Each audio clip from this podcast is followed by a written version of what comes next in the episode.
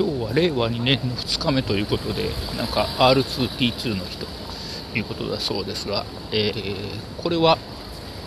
Xperia Z5 コンパクトで撮ってるので、今までのモトローラ、えー、元の G7 パワーとちょっと取り具合が変わるかも、音量が変わるかもしれませんね。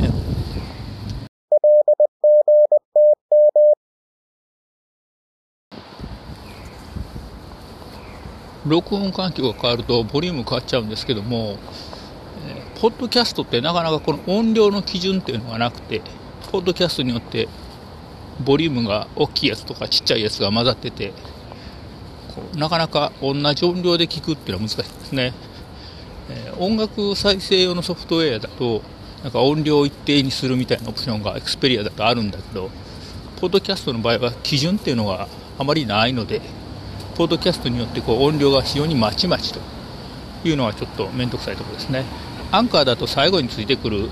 コマーシャルがあるので、あのコマーシャルを基準にこう音量を上げたり下げたりと合わすというのができますけども、なかなかポッドキャストの基準っていうのがないのが面倒くさいところですね。2013年ぐらいからポッドキャストの配信やってるんですけど、そっちの方は録音されたデジタルデータを、えー、速で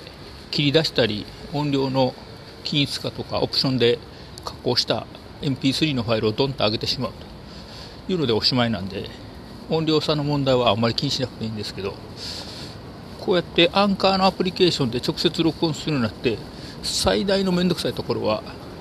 このタッチパネルの画面でいろいろ入力しないといけないと。いうところですね。やっぱりキーボードから入力できないというのは面倒くさいので、そうなると結局 Bluetooth の